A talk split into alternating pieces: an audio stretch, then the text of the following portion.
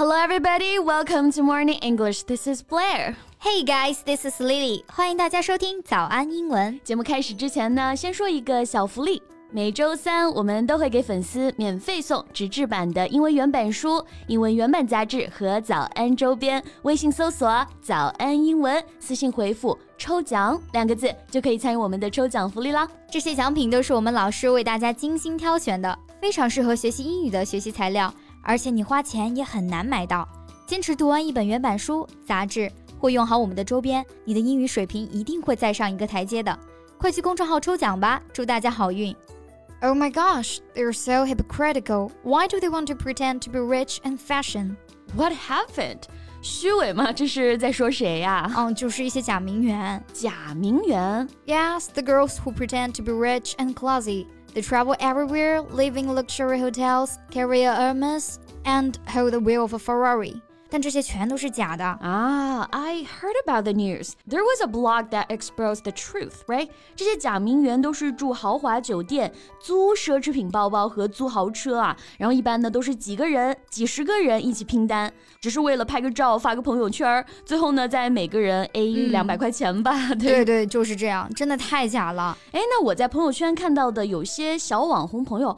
不会也是这样的吧？感觉他们真的在到处玩，我有时还挺羡慕的。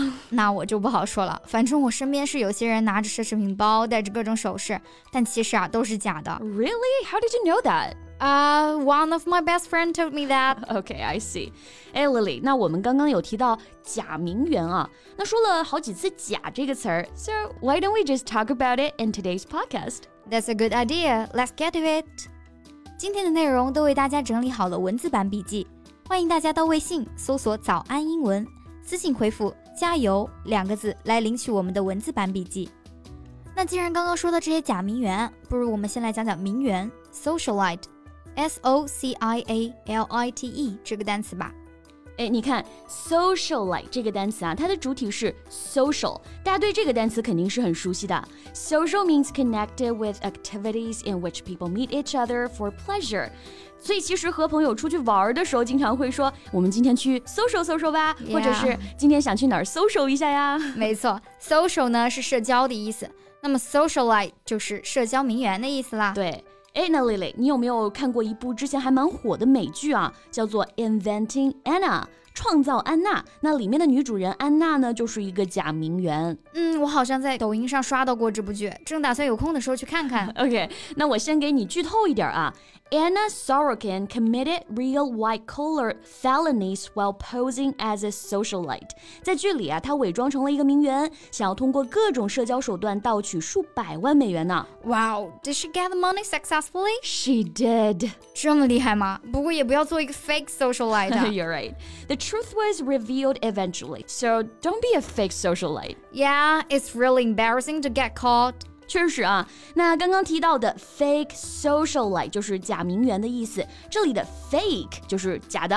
嗯，没错，fake 这个单词呢是很简单常见的。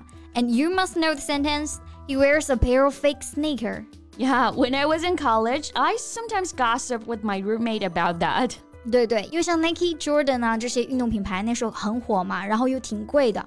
所以有些人啊就会去买假鞋。我以前读书的时候，走在路上也会和朋友悄悄的讨论，哎，那个人是不是穿的假鞋啊？看来我们 Lily 老师还有点小八卦啊。哎呀，学生时代嘛。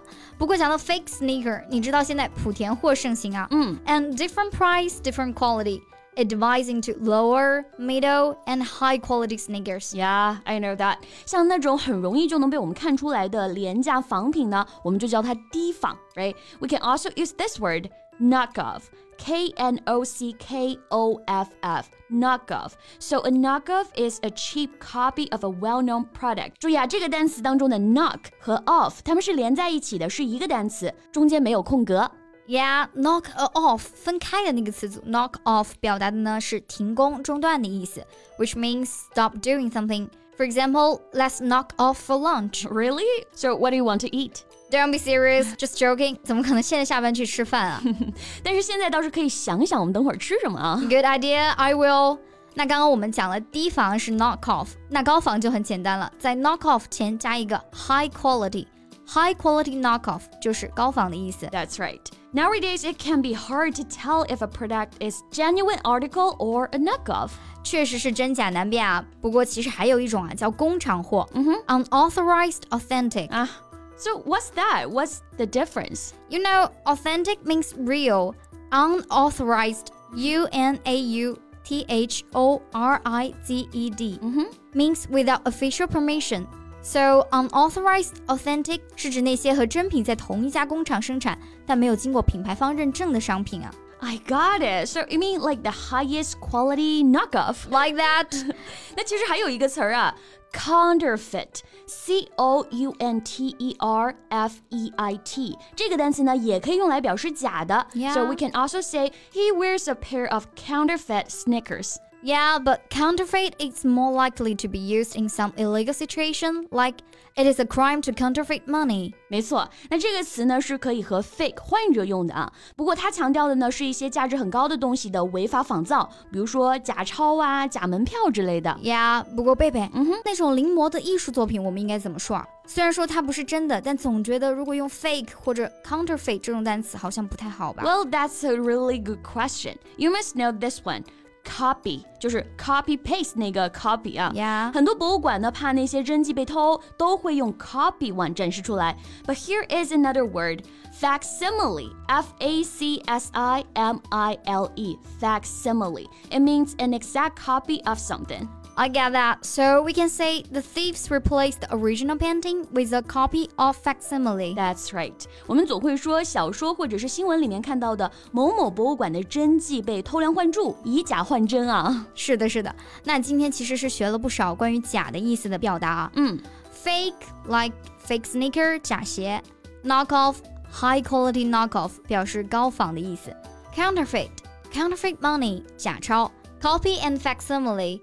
we can say a copy edition or a facsimile edition，表示临摹的版本。Yeah，那大家还知道哪些可以表示假的英文呢？欢迎在评论区给我们留言哦。That's all we have for today。